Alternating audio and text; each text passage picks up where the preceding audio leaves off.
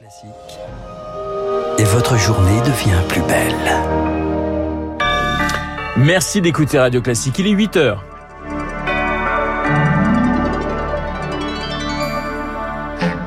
La matinale de Radio Classique avec Renaud Blanc.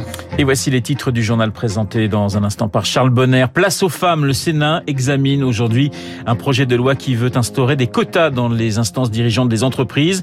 La France a parcouru du chemin en disant mais c'est encore insuffisant. Une grève de la faim en soutien aux migrants. Un médiateur du ministère de l'Intérieur est envoyé à Calais aujourd'hui. Sur place, on accepte cette main tendue de l'État. Et puis la France va restituer 26 œuvres d'art au Bénin, des vestiges de la colonisation exposés au Quai Branly. Emmanuel Macron préside une cérémonie officielle cet après-midi. Radio Classique. Le journal de 8 heures présenté par Charles Bonner. Bonjour Charles. Bonjour Renaud, bonjour à tous. À la une ce matin, un quota. 30% de femmes dans les instances dirigeantes des entreprises de plus de 1000 salariés à l'horizon 2027. C'est l'objectif d'un projet de loi examiné par les sénateurs aujourd'hui. Aller plus loin, même si la France a beaucoup évolué ces dernières années, Milly Vallès. Grâce au quota, les femmes occupent aujourd'hui 46% des sièges des conseils d'administration des entreprises. C'était 12% il y a 10 ans. Il faut donc poursuivre cette démarche, explique Laurence Garnier, sénatrice LR, rapporteure de la loi, car cette féminisation n'a pas ruisselé. Dans les instances dirigeantes, on est plutôt aux alentours de 19-20% de femmes. On peut toujours attendre que les choses se fassent naturellement, mais ça mettra beaucoup, beaucoup plus de temps. Les quotas ont fait la preuve de leur efficacité. Cette féminisation demande un travail de fond, poursuit la sénatrice. Au niveau des conseils d'administration, la place des femmes se fait via des nominations de manière extérieure à l'entreprise. Là, on s'attaque véritablement au parcours professionnel des femmes à l'intérieur de l'entreprise. Donc, ce sont des procédures qui nécessitent qu'on travaille à long terme. Le choix des formations, leur recrutement. Il faut en effet constituer un vivier de femmes pour Gérald Carsanti, PDG de SAP France, entreprise numérique qui compte plus de femmes que d'hommes dans ses instances dirigeantes. Il faut embaucher au minimum à l'équilibre, même je pense un peu plus de femmes que d'hommes pour rattraper le retard entre guillemets. Et puis on a décidé et j'ai beaucoup poussé pour qu'on fasse du coaching pour accompagner les femmes pour leur donner toutes les chances de réussite. En cas de non-respect de la loi, le texte prévoit que les entreprises s'exposent à une pénalité financière plafonnée à 1% de la masse salariale. L'éclairage d'Émilie Vallès. Charles, un médiateur du ministère de l'Intérieur envoyé aujourd'hui à Calais. Didier Lesky prend la direction du Pas-de-Calais. Le patron de l'OFI, l'Office de l'immigration et de l'intégration, est à l'origine du démantèlement de la jungle de Calais en 2016. Cinq ans plus tard, un jésuite et deux militants associatifs entament leur troisième semaine de grève de la faim, installés dans l'église Saint-Pierre de Calais. Ils ne demandent pas l'ouverture des frontières et acceptent cette main tendue de l'État, selon François Guénoc de l'association L'Auberge des Migrants. C'est une bonne chose. Ça veut dire quand même que la grève de la faim de ces trois personnes a de l'écho. Les revendications des trois grévistes de la faim, c'est que pendant la trêve hivernale, il n'y ait plus d'expulsion ni d'enlèvement d'affaires personnelles, au moins pour que les gens vivent dans des conditions pas trop catastrophiques pendant l'hiver. C'est pas vraiment du ressort de l'OFI, c'est du ressort euh, du ministère de l'Intérieur, de la préfecture. Et si la personne de l'OFI vient juste pour rappeler qu'il y a des possibilités de départ vers les centres d'accueil et de demander l'asile, ça sera pas très utile. On sait bien que 90% des personnes qui sont à Calais sont des personnes qui ne peuvent pas, pour diverses raisons, obtenir l'asile en France. On verra bien, mais ça pourrait très bien être un coup d'épée dans l'eau. François Guénoc, interrogé par Éric Kioch. C'est un tabou dans la société. La commission de lutte contre l'inceste rend ses premières conclusions aujourd'hui.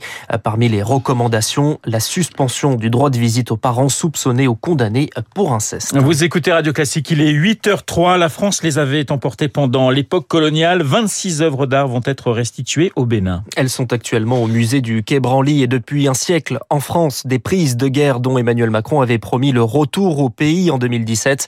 Un enjeu diplomatique mais également culturel quand on sait que plus de 85% du patrimoine africain est en dehors du continent et plusieurs pays européens sont concernés. Victoire Fort. Au cœur de l'été dernier, le gouvernement belge a pris une décision historique avec cette déclaration. Les objets qui ont été acquis de façon illégitime par nos ancêtres ne nous appartiennent pas, ils appartiennent au peuple congolais un vaste plan de restitution est entamé. L'université d'Aberdeen, en Écosse, a aussi annoncé le retour d'une œuvre nigériane. En France, jusqu'au discours d'Emmanuel Macron à l'université de Ouagadougou en 2017, il était inimaginable que des œuvres quittent le pays, le patrimoine français étant inaliénable. Pour le Bénin, il a fallu voter une loi d'exception. La Fondation Zinsou à Cotonou avait déjà accueilli pendant trois mois une partie des 26 œuvres qui retournent dans quelques semaines au Bénin. Pour Marie-Cécile Zinsou, présidente de cette fondation, l'engouement est là. 275 000 personnes sont venues voir ces œuvres sur une population de 10 millions de personnes. Ça a créé un immense enthousiasme. En Afrique, comme partout ailleurs, les gens veulent connaître leur histoire, veulent avoir accès à leur patrimoine. Aujourd'hui, oui, on peut s'imaginer que c'est un premier pas. Du Sénégal au Tchad, six autres pays veulent récupérer des œuvres conservées dans des musées français. Victoire fort. Un musée consacré à l'affaire Dreyfus, inauguration hier dans la maison d'Émile Zola à Médan dans les Yvelines. Sur place, Emmanuel Macron appelle à ne pas oublier cet ancien capitaine victime d'une humiliation, selon ses mots, sur fond d'antisémitisme. Le chef de l'État s'est prononcé ni pour ni contre l'élévation d'Alfred Dreyfus au grade de général à titre posthume. Charles, la vaccination des enfants pourrait bien commencer aux États-Unis. Un comité d'experts américains se dit favorable. Un avis consultatif que l'agence du médicament a l'habitude de suivre. Cela concerne les enfants de 5 à 11 ans. En Europe, l'idée ne fait pas l'unanimité, mais elle reçoit ce matin le soutien d'un Français, le patron de Moderna. Interview à lire dans le Parisien aujourd'hui en France. Stéphane Bancel plaide pour vacciner les jeunes enfants et annonce également l'arrivée sur le marché de trois nouveaux vaccins anti-Covid à l'hiver 2022. Au Soudan, le Premier ministre est enfin rentré chez lui. Abdallah Hamdok, arrêté lundi mais toujours sous surveillance des forces armées à l'origine d'un coup d'État. Le secrétaire d'État américain Anthony Blinken a pu s'entretenir avec lui et appelle à la libération des autres membres du gouvernement encore détenus. Le château de Windsor plutôt que l'Écosse, Elisabeth II ne sera pas à Glasgow pour la COP 26 qui s'ouvre dimanche. La reine d'Angleterre, 95 ans, doit se reposer une semaine après son hospitalisation. 8h06 sur Radio Classique. Comme un poisson dans l'eau, le Secours populaire lance une opération pour les enfants défavorisés. Car en France, un enfant sur deux ne sait pas nager en arrivant en sixième. C'est encore plus le cas dans les familles précaires. Le Secours populaire veut donc apprendre les bases à 800 enfants dans, en une semaine. Hier, une session de deux heures avait lieu dans le 20e arrondissement de Paris.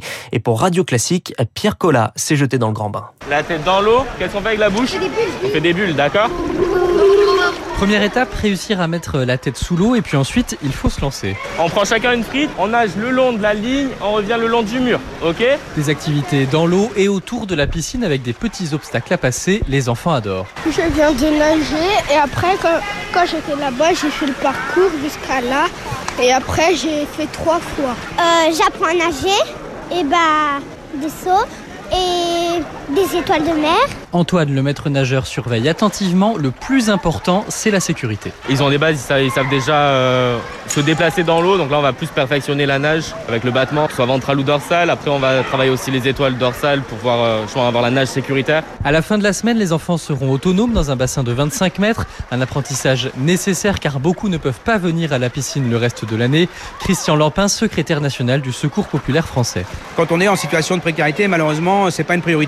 Le Secours populaire va proposer aux familles eh bien, que les enfants puissent venir apprendre à nager pendant les vacances de la Toussaint, découvrir le milieu de la natation. L'opération avait été annulée en 2020 à cause de la crise sanitaire. 4000 enfants ont pu apprendre la natation depuis son lancement en 2014. Le reportage de Pierre Collat. Et puis un mot de sport et de football. Nice affronte Marseille. Ce soir, le match avait été interrompu en août dernier après des lancers de projectiles et une bagarre générale mêlant supporters et joueurs. Le match va donc se jouer sur terrain neutre à 3 et à huis clos. Voilà, Nice qui a une très très belle équipe et Marseille c'est pas mal non plus. Euh, quant à Bordeaux, mon cher Charles, on préfère... Aucun commentaire. Aucun commentaire. Voilà, je vous charrie gentiment. Charles Bonner, supporter euh, des Girondins de Bordeaux. Personne n'est parfait, mais que vous retrouverez quand même à euh, 9h pour un prochain euh, journal. Il est 8h08. Dans un instant, l'édito politique d'Arthur Berda. Et puis mon invité, Christian Proutot, le fondateur du GIGN et ancien